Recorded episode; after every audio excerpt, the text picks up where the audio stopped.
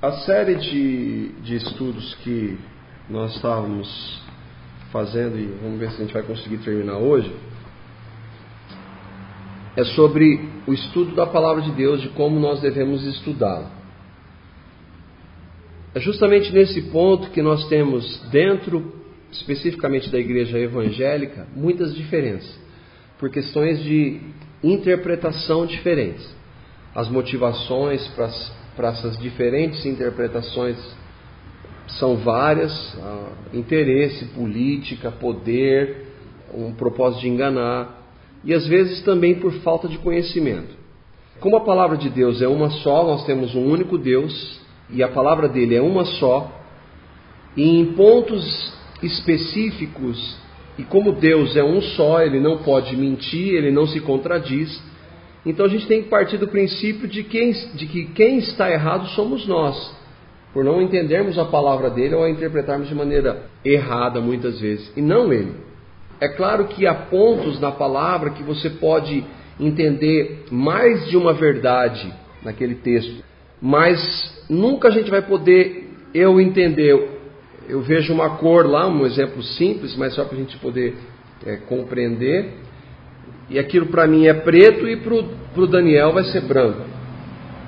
Ou ele é preto ou ele é branco. Deus não pode se contradizer. E isso se aplica à palavra de Deus. Por mais simples que seja, é uma verdade da palavra de Deus em vários pontos. E aí nós vimos então, foram pouco mais de 20 estudos que nós fizemos, alguns princípios de como a palavra de Deus nos ensina a lê-la. Como é que a gente pode ler a palavra? Como é que nós podemos compreender? Por que, que há tantos erros? E aí nós trouxemos alguns erros de interpretação, de ensino que são contrários, diferentes e que não poderiam ser. E nós trouxemos algumas propostas, nós pegamos alguns casos de explicações de algumas religiões, por exemplo, da questão da salvação. Alguns dizem que você é salvo por crer em Jesus e por fazer alguma coisa também.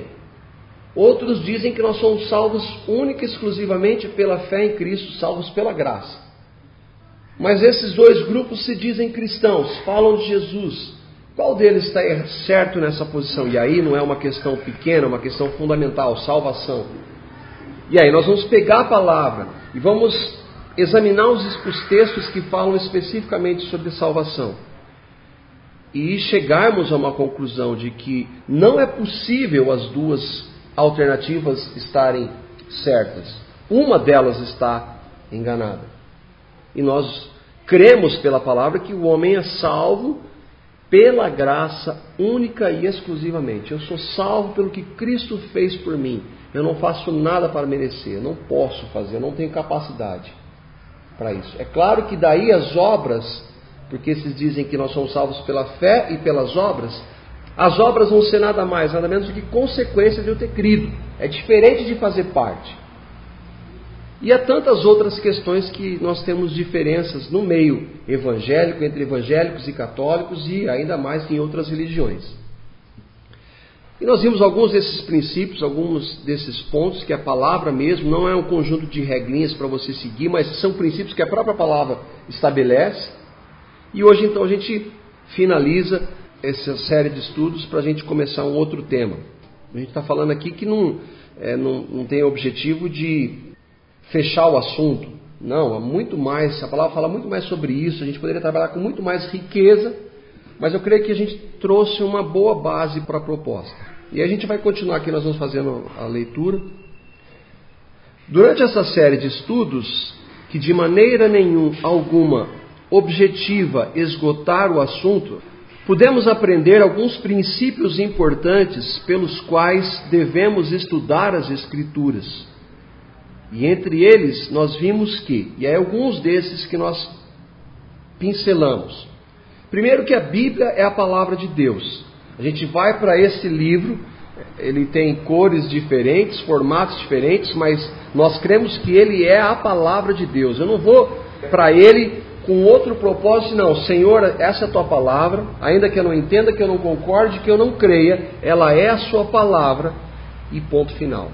Existem aqueles que são contrários, que, usam, que têm uma infinidade de argumentos para se posicionarem contra, mas nós cremos que a Bíblia é a palavra de Deus e acabou. E se nós não entendemos, não compreendemos alguns pontos, não é porque ela se permita isso, mas porque nós não temos essa capacidade para entendê-la totalmente. É claro que há alguns pontos que a Bíblia, nós vimos também que um dos pontos é que a palavra de Deus ela não se propõe a responder todas as nossas perguntas, mas as questões fundamentais de nossa existência, de quem é Deus, de como nós podemos conhecê-lo, o que vai acontecer com a gente, qual o propósito dessa vida, elas estão de maneira muito clara na Bíblia. Pode não ter resposta para algumas questões filosóficas e que não tem relevância para essa vida, mas ela tem as respostas para as nossas maiores necessidades. Então a Bíblia é a palavra de Deus. Nós vimos também que nós precisamos examinar os textos dentro de seus contextos. E aí a gente começa a ver muitos erros, porque alguns pegam textos fora daquele contexto e distorcem o seu ensino. Então, para a gente estudar a palavra de Deus, nós devemos tomar esse cuidado. Não tirar o texto do seu contexto, daquela realidade dele. Existe uma expressão, acho que a gente até falou, que texto fora do contexto vira pretexto. E muita gente usa isso para com os mais variados propósitos para enganar. E a gente tem que tomar cuidado. Depois nós vimos que, tá, nós cremos em Jesus, mas o verdadeiro Jesus só pode ser conhecido por meio dos seus escritos, da palavra de Deus. Qual Jesus que é o verdadeiro? O Jesus descrito na Bíblia. Por mais que um pastor, padre, um médium, um profeta, um guru, seja lá ele quem for, falar algo relativo a Jesus, a única base concreta que eu tenho para examinar o ensino de quem quer que seja é a Bíblia, é a palavra de Deus. Há muitos afirmando serem cristãos, mas que se utilizam da Bíblia fraudulosamente. Às vezes por falta de conhecimento, mas também por interesses que são contrários à vontade de Deus. Vimos que nós devemos tomar cuidado com o ensino alegórico. Há muitos que pegam o texto e dizem assim: ah, isso quer dizer aquilo, e na realidade não quer dizer. Aí eu estou lendo esse livro, eu ganhei ele de. Ganhei não, foi indicação de um amigo que é pastor, e o título, título dele é bastante sugestivo: Jesus antes do cristianismo. É escrito por um, foi escrito por um padre. E aí tem algumas pérolas aqui. Por exemplo, para os judeus, o maior milagre da Bíblia foi o do Êxodo, a travessia do Mar dos Juncos e não do Mar Vermelho. É um erro de tradução. A Bíblia diz que é o Mar Vermelho. Há arqueólogos que, cristãos que fizeram pesquisas e alguns indícios de que esse é realmente o local, mas ele já está colocando que a Bíblia está traduzindo de maneira errada. O Mar dos, Junco, dos Juncos é um pântano ao norte do Mar Vermelho. Todos os exegetas sérios de hoje, e aí eu coloquei um ponto de interrogação, né? Exegeta é aquele que examina, que faz, estuda com detalhe a Bíblia.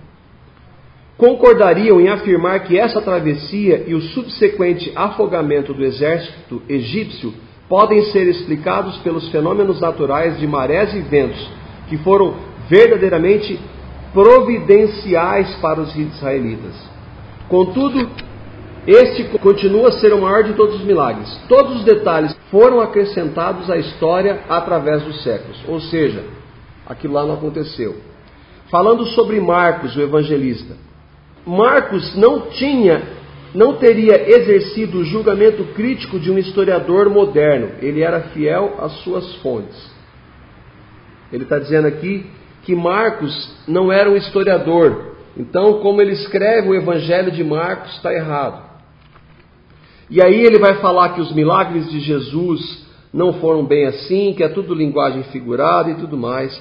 E o livro fala muito sobre disso, isso. E o enfoque dele é que Jesus, a propósito de Jesus, era mudar socialmente o mundo, não era para trazer padre, salvação. Padre. Um padre, chama Albert Nolan. Eu não sei se ele é vivo ainda, mas foi um livro é um livro muito conhecido no meio e, e o pastor disse para mim assim: leia o livro, mas leia com mente aberta. Eu estou lendo ele com mente aberta e eu prefiro ficar com as verdades da palavra de Deus. Ainda que eu não concorde, ainda que eu não compreenda milagres como esse da travessia do Mar Vermelho, que é impossível uma explicação meteorológica para dizer o que aconteceu e que biblicamente talvez dois ou três milhões de pessoas atravessaram o mar e que foram feitas paredes um do lado do outro. A descrição bíblica é que não tem nada que possa justificar, não sei, Deus fez aquilo. Deus mandou um vento e abriu o mar e eles passaram, e são quilômetros de travessia, no, provavelmente local. Então, como eu não creio no sobrenatural de Deus, eu vou usar alguma justificativa que para mim é imbecil, né? Ou você crê na palavra de Deus como palavra de Deus, que um dia ele criou um casal que chama Adão e Eva, e que um dia Jesus veio e morreu pela humanidade toda. Se eu não crê nisso, eu pego e jogo fora a palavra de Deus, né? Exatamente. Ou não crê em nada. Porque aí quem diz no que eu devo crer? Você acredita num ponto, eu acredito em outro, e aí? Quem, quem é o juiz? E muita alegoria. Alegoria é isso. Você pega, não, isso não quer dizer isso, é isso, quer dizer aquilo. E distorce o significado literal. Que nós devemos ler a palavra de maneira literal. A não ser quando ela mesma, por exemplo, Jesus é, apresenta algumas parábolas. Parábola era uma história que tinha um objetivo de mostrar um significado real. Mas ele mesmo usava isso. Apocalipse às vezes acontece algumas metáforas. É, não, algumas ou muitas talvez, mas elas mesmas se explicam. Daniel, o profeta, também vai usar isso. Então, quando ela é alegórica, ela mesma mostra isso. Para nós crermos, aí um outro ponto que nós vimos, nos escritos, precisamos do Espírito Santo habitando em nós. Para eu poder crer que a Bíblia é a palavra de Deus. Por mais que pesquisadores tenham levantado uma série de, de, de fatores que mostram que esse livro tem algo sobrenatural, para crer nele como palavra de Deus, nós precisamos do Espírito Santo em nós. E aí outros princípios que nós vimos. Mas qual a aplicação prática dos estudos de interpretação da palavra de Deus que tivemos? Alguns podem até questionar, mas qual a relevância para isso? Ah, interpretação, isso é coisa para teologia. Para que, que eu vou estudar isso? Façamos uma suposição para ilustrar a relevância ou não desses estudos. Para isso, nós vamos admitir duas possibilidades. A primeira seria a de que você não conhecesse a Jesus, mas que acreditasse que precisa de Deus. Vamos admitir que é uma pessoa que não é. Ela começou a ouvir alguma coisa de Jesus e ela quer saber se aquilo é verdade. Um dia, uma pessoa vai até a, sua, a porta de sua casa e diz que Deus deixou a Bíblia para você e que Jesus é seu Salvador. Até aí está muito bom.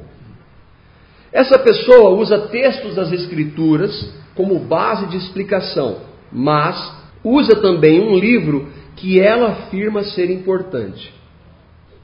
Então ela chega com a Bíblia, mas ela chega com outro livro também para mostrar, para explicar a Bíblia.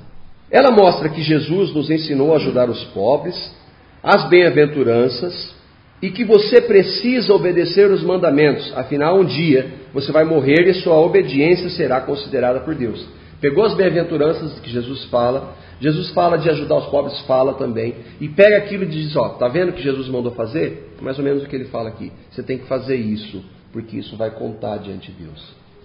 Ela ensina também que Jesus foi um grande mestre e um modelo. Afirma que quando você morrer, caso não tenha obedecido completamente, sua alma irá para um lugar a fim de ser punida, ou ainda, talvez tenha que voltar à terra em outras formas de vida para cumprir sua punição.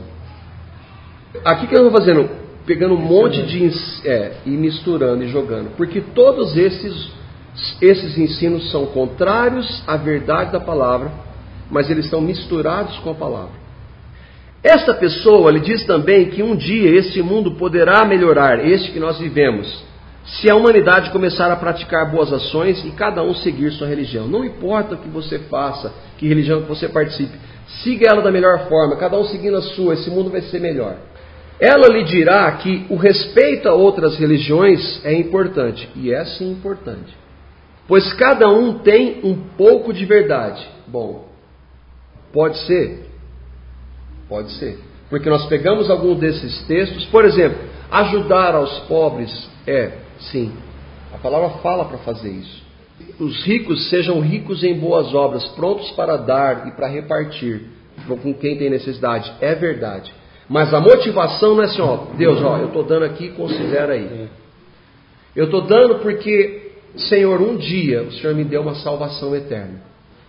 E a tua palavra diz que eu devo amar o meu próximo, por amor ao Senhor e por obediência, não porque eu quero ganhar alguma coisa em troca, porque eu fui salvo pela graça, eu estou fazendo isso, por amor ao Senhor e por gratidão.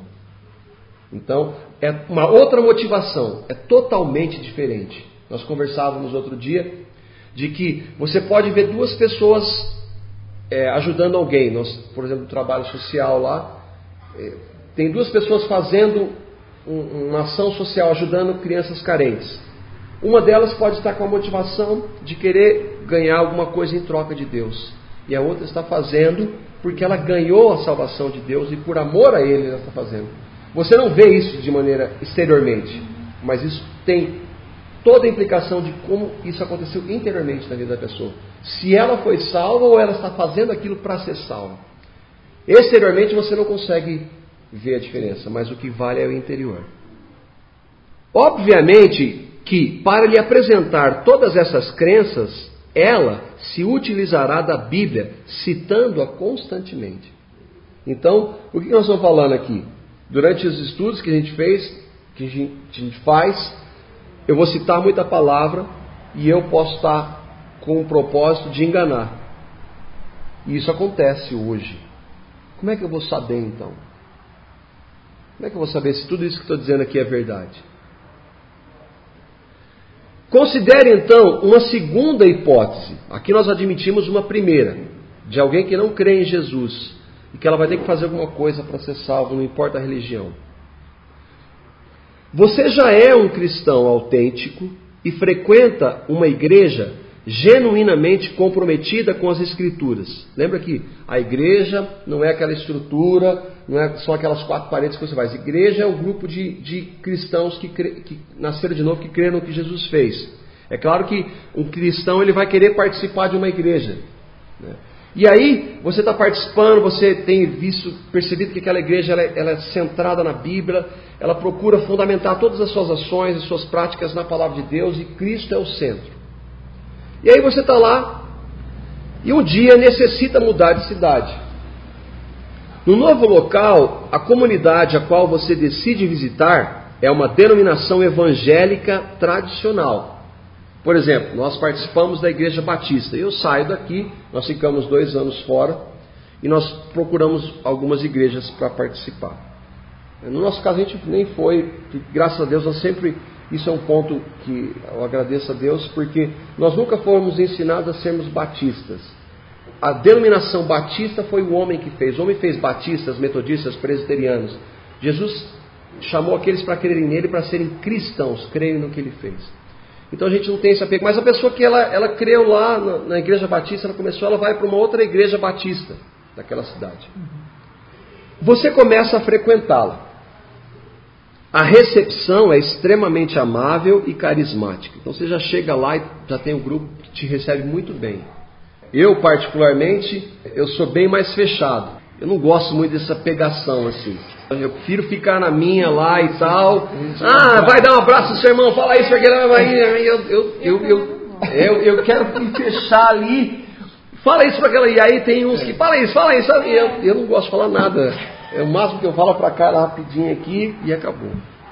Mas aquela igreja, ela tem essa característica. E nada de errado nisso, é uma questão pessoal. O problema é quando isso vira uma técnica.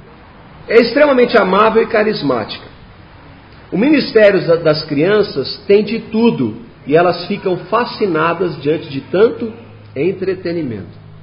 Tem de tudo para criança, menos falar de Jesus. Tem igrejas assim. Elas têm um, uma estrutura lá, uma parafernália lá para poder atrair, para prender a atenção das crianças e para poder cativá-las Nada de errado se você usar isso com o propósito correto e com o objetivo correto. O pastor principal, que está em seu terceiro casamento, É um homem eloquente e apresenta um conceito gracioso em relação ao divórcio e ao recasamento. Gracioso não no sentido de graça mesmo. Ensinos que você tinha clareza em sua visão bíblica, que compreendia que, por exemplo, no caso do casamento, que Deus uniu, o homem não deve separar. Mas aí você vai e aquele pastor, ele vai dizer assim: não, a palavra diz assim, ó, Jesus falou que a única alternativa para um divórcio, para possível recasamento, Paulo e, e Jesus trabalham essas duas possibilidades, é que haja um adultério ou que um dos cônjuges abandone o outro. São ensinos da palavra de Deus. Mas aí ele diz: não, se não deu certo, você pode casar, já pensa em separar, não tem nada, isso aí não, não é bem assim, hoje mudou. Então ele minimiza o ensino da palavra de Deus. Eu peguei um aspecto só, poderiam ser vários outros. O louvor da igreja é sensacional. Músicos profissionais e equipamentos de primeira linha com melodias cativantes e emocionais. Que nem uma vez nós participamos de uma igreja, 300 pessoas, igreja que tem nome, e o louvor, e era o púlpito era mais alto que essa mesa assim, e o líder do louvor, com o microfone sem fio, e cantava e pulava, ele dava uns pulos assim no alto, corria a igreja toda e queria meu maior agito. Ó, a camisa do cara ficou tudo assim, de, molhado. De, molhado de tanto suor. Muito barulho. Aí você começava a ler, mas espera aí, essa música não está falando de nada de palavra de Deus, de Cristo, de louvor, de adoração, de reverência a Ele. Mas todo mundo pulando e participando, que o negócio era muito legal. O culto é voltado para as pessoas, um absurdo, porque culto é voltado para Deus. O culto é para se cultuar a Deus e não para satisfazer você. É claro que às vezes a gente ouve uma música e aquela melodia, eu particularmente eu gosto mais dela. Mas aquilo lá não deve ser feito para me agradar. O culto é para Deus. Muito louvor, teatro, danças e comunhão. A justificativa da liderança da igreja para esta e outras, entre aspas, adaptações é a contextualização do, entre aspas, também evangelho. A sociedade mudou e devemos nos adaptar à mesma. Evangelho não muda. Evangelho sempre vai ser a mesma coisa. Nós somos pecadores. Jesus veio para nos salvar. Só Ele pode. Ele nos veio para nos salvar do nosso pecado e das nossas práticas de pecado. Ele veio para transformar nossas vidas para que nós façamos diferença nessa aqui e um dia nós vamos estar para sempre com Ele. Evangelho é isso.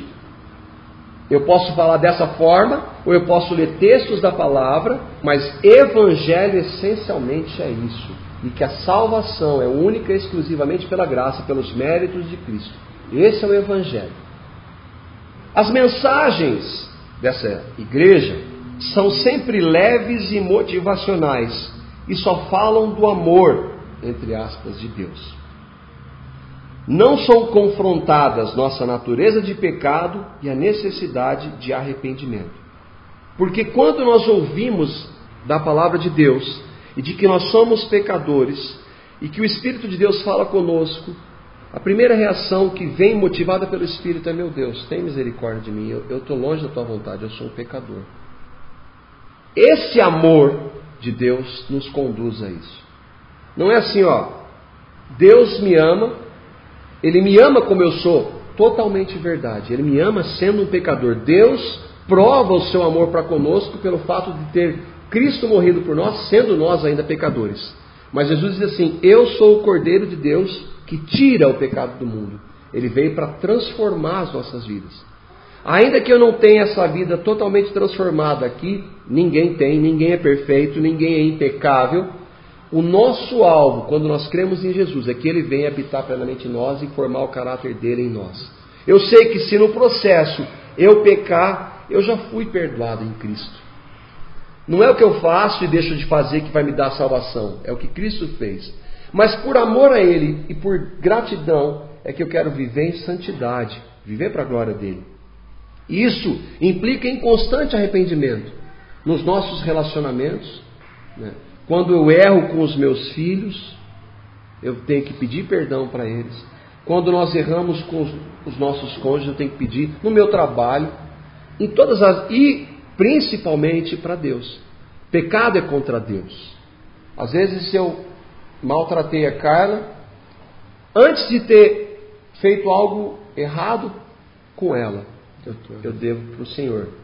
Ele já me perdoou em Cristo, mas Senhor, me perdoa, tem misericórdia, me perdoa, eu pequei. Porque a palavra diz que nós devemos amar as nossas esposas como Cristo amou a igreja. Então, daí a gente tem um bom parâmetro para ver que o nosso amor está muito distante. E esse, dentro desse processo, o pedir perdão faz parte. E eu estou falando de alguns casos. Em todas as áreas da nossa vida nós somos, nós devemos que Cristo habite em nós plenamente. Naquele lugar, ali há uma nova unção do Espírito Santo. Isso é muito comum, a gente ouve muito. Eu me lembro uma vez de uma igreja que tinha unção do riso. As pessoas diziam que recebiam o Espírito de Deus e começavam a rir sem parar e não aguentavam. E rolavam no chão de tanto rir, não tinha domínio nenhum. O templo ficava lotado de gente, todo mundo risada sem parar. Tudo isso em nome do Espírito de Deus. Você não precisa nem ver aqui na Bíblia, é incabível isso. Mas muita gente sendo enganada. Igrejas lotadas de gente por isso. Novas unções do Espírito Santo. Como é que eu sei que isso é uma mentira e que não vem de Deus? Pela palavra dele. Tudo isso acontece dentro da igreja evangélica hoje. E tem um monte de gente seguindo e dizendo que é de Deus. Agora, cada um de nós é responsável, porque nós temos a palavra de Deus para examinar e para ver se aquilo lá é de verdade. Fala-se de Jesus, mas o importante é que algumas regras sejam seguidas. E aí vai para o outro extremo. Não faça isso, não faça aquilo. Você não, você tem que usar assim que nem tem uma igreja que o pastor ele anda de dia e de noite só de terno, ele só sai de casa de terno. E há uma cobrança legalista, uma pressão sobre as pessoas, tem que fazer isso, não pode fazer isso, não pode fazer isso. Eu passei por isso uma parte da minha vida, que eu não posso, eu não podia jogar basquete, que era do pecado, e não posso estudar, que é é, do pecado que na escola não tem nada para aprender, pressão de legalismo que, se, que exerce na vida das pessoas, de religiosidade que não tem nada a ver com o evangelho, também tem dentro da igreja. Não pode cortar o cabelo, se cortar o cabelo vai para o inferno. Uma vez eu ouvi numa pregação, e olha só, era na época era fita cassete. O primeiro lado da fita cassete estava muito bom, bíblico, textos bíblicos e tal. E aquele homem tinha ido para o inferno. Ele, tava, é, ele tinha ele estava na. entrou em coma e saiu do corpo dele e foi. começou a ver as coisas no inferno, sim. E ele citava os textos, eu falei, misericórdia, será que esse cara teve uma, realmente uma visão? Aí no lado, aí vira o lado da fita. Aí ele foi num departamento do inferno, que estavam lá as mulheres que tinham cortado o cabelo. Mas olha só, dentro, no primeiro lado da fita ele citava vários textos bíblicos que falam da realidade do inferno, para chegar e falar uma aberração dessa é misturado. É, é. E esse que é o grande perigo. A palavra diz assim que o diabo ele se transforma em anjo de luz para enganar. E a maior arma dele hoje é a religião. A maior arma dele é a religião, não é questão de droga, de uma sexualidade pervertida. Ele usa a religião porque ela se parece com a verdade. E isso acontece hoje dentro da igreja. Então, isso é de uma igreja evangélica. O cara falou isso que tinha mulher no inferno que cortou o cabelo. Igreja evangélica, algumas tradicionais. Uma distorção do que Deus fez. Uma coisa maravilhosa que Deus fez dentro de um contexto. É uma distorção. Tudo isso é da igreja. Aí essas regras que normalmente se baseiam em práticas descritas somente no Velho Testamento. O Velho Testamento, ele tem um propósito de uma revelação que ela é progressiva até Cristo. O Velho Testamento ele tem um propósito de mostrar Cristo. Há também variadas opções de culto: culto de libertação, de milagres, da prosperidade, louvorzão, descarrego e do batismo do Espírito Santo, entre outros. Cada um deles com um dia determinado. Hoje é culto do milagre, hoje é de libertação. Ou seja, quem determina o que vai acontecer hoje no Na culto? televisão também tem É. comprando Na igreja tradicional tem hoje. Igrejas batistas, presbiterianas, tem acontecendo isso. E aí o culto de libertação, quer dizer, hoje eu determino para Deus o que ele vai fazer no culto hoje. Descarrego é da Universal, da Universal do Reino de Deus, é. E isso, descarrego que é um- uma linguagem espírita dos terreiros foi trazido para a igreja. O, o uso de roupas brancas, os pastores usam roupas brancas. Corredor do sal, tudo prática de religião afro, que tem uma ligação muito forte com, com ocultismo e misticismo, foi trazido para a igreja. Alguns deles tinham corredor de sal. Os pastores ficavam um do lado jogando sal nas pessoas. Isso é uma prática mística que vem de religião Ungida, sal ungido. Alguns líderes apregoam a, entre aspas, graça de Deus e que cada um vive como quer. Santidade é legalismo. Por outro lado, há líderes que vivem no controle de seus seguidores, sempre os alertando do perigo de caírem da fé. Ó, você foi salvo pela graça, viu? Mas cuidado você pode perder a salvação. Biblicamente isso é impossível, que a salvação é dada por Deus, é uma vez por todas, ninguém pode perder a salvação porque era de graça. Você não fez nada para merecer, você não pode fazer nada para perdê-la. Não foi obtida pelo seu esforço. Então você também não vai fazer nada para perdê-la. né? Naquela mesma comunidade você também encontra os intelectuais da fé. Para eles, a Bíblia é apenas um modelo. Eles explicam que ela contém a palavra de Deus, mas não foi literalmente inspirada por Deus. Havia um grupo que dizia assim: a Bíblia não é a palavra de Deus, ela contém a palavra de Deus. Ou seja, algumas coisas são, outras não. É aquilo que a gente te falando. Aqueles professores, aí ele diz assim: essa é uma, apenas uma forma de expressão. Aqueles professores lhe dizem que é importante ler a Bíblia como um livro que nos oferece conhecimento, história, mas não que precisamos ser tão radicais em relação aos seus ensinos. Ah, é bom, mas não muito. né? Diante dessas possibilidades, é claro que é uma igreja como essa aqui, bom, eu pelo menos não conheço, né? Que tenha tudo isso aqui, tudo junto não dá. Mas que tudo isso tem na igreja, não estou falando nem de outra religião, falando das igrejas evangélicas. Diante dessas possibilidades, muitíssimo reais, que fazem parte da maioria estão acontecendo nesse exato momento em inúmeras instituições religiosas e igrejas evangélicas no Brasil e no mundo, para que nos preocuparmos em estudarmos cuidadosamente a palavra de Deus e sua correta interpretação, não é mesmo? Obviamente, essa é uma questão irônica. É claro que a gente tem, porque se nós não tivermos contato com a palavra de Deus, nós vamos receber isso como verdade. Porque está todo mundo fazendo, está dentro da igreja, fala de Jesus, tem a Bíblia, então está certo. Então está certo. Esse é o raciocínio lógico.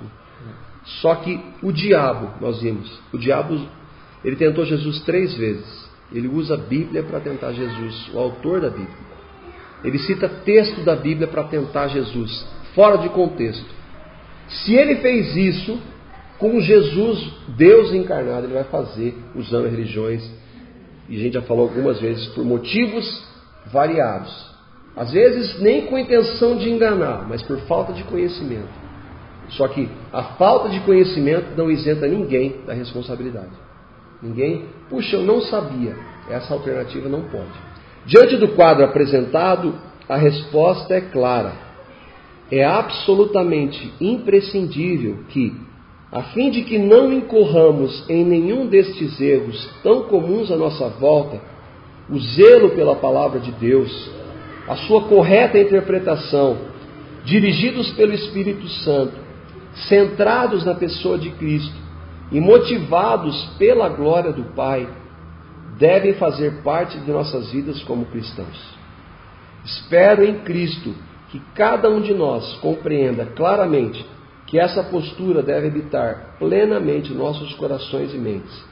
Jamais nos esqueçamos de que nós devemos receber a palavra. E aí o texto de Atos 17. Examinando cada dia nas Escrituras se as coisas realmente são assim. Essa foi a postura que Paulo elogiou dos cristãos da cidade de Bereia.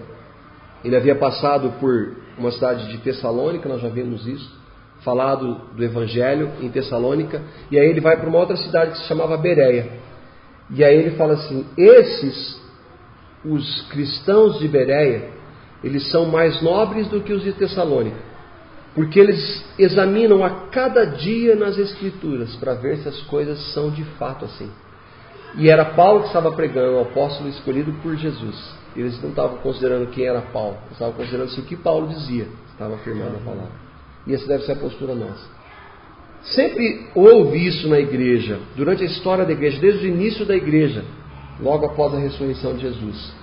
Essa passagem aí que, que ele ficou, assim, que ao invés de ele se sentir ofendido, as pessoas não que não acreditavam na palavra dele, mas que buscavam confirmação, ele ficou satisfeito até, né? É, ele, é, exatamente, ele falou, eles são mais nobres.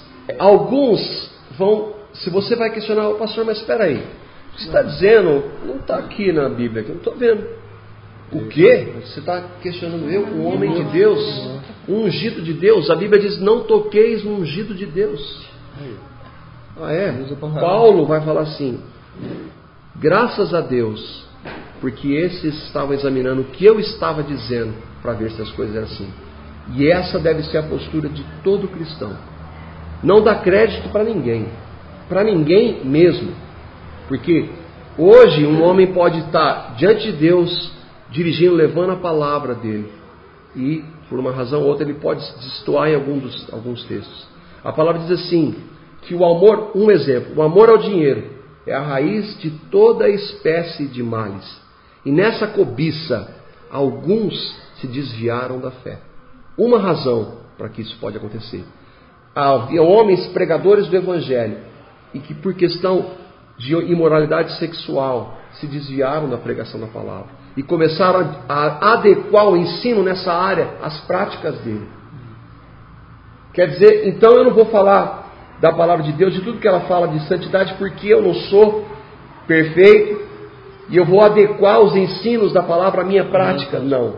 Ainda que eu não seja perfeito, eu sou um pecador. A palavra fala que em Cristo nós devemos ser perfeitos. Nós somos chamados para a santidade. Ainda que eu não faça, Ele foi, nos chamou para sermos santos.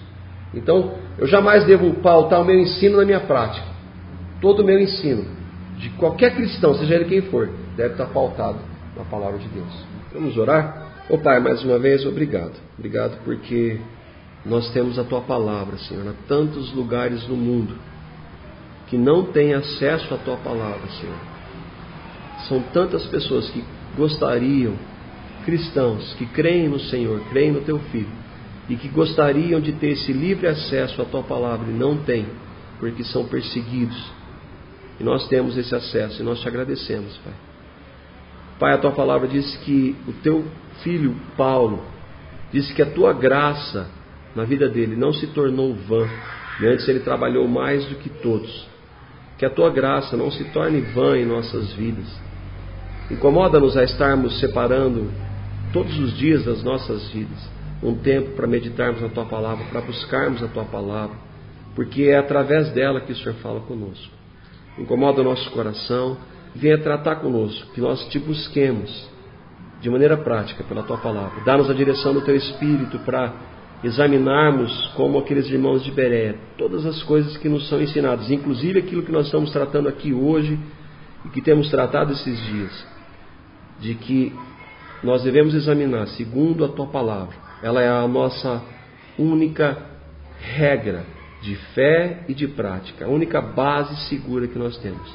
Dá-nos a direção do teu espírito forma o caráter do teu filho Jesus. Dá-nos a certeza de que a morte de Cristo foi a nossa morte. Ele morreu pelos nossos pecados. O sangue que ele derramou nos purificou. Na ressurreição dele nos deu uma vida nova. Dá essa certeza no nosso coração e forma o caráter dele em nós. Nós te agradecemos por esse tempo, no nome dele, Jesus. Amém. Amém.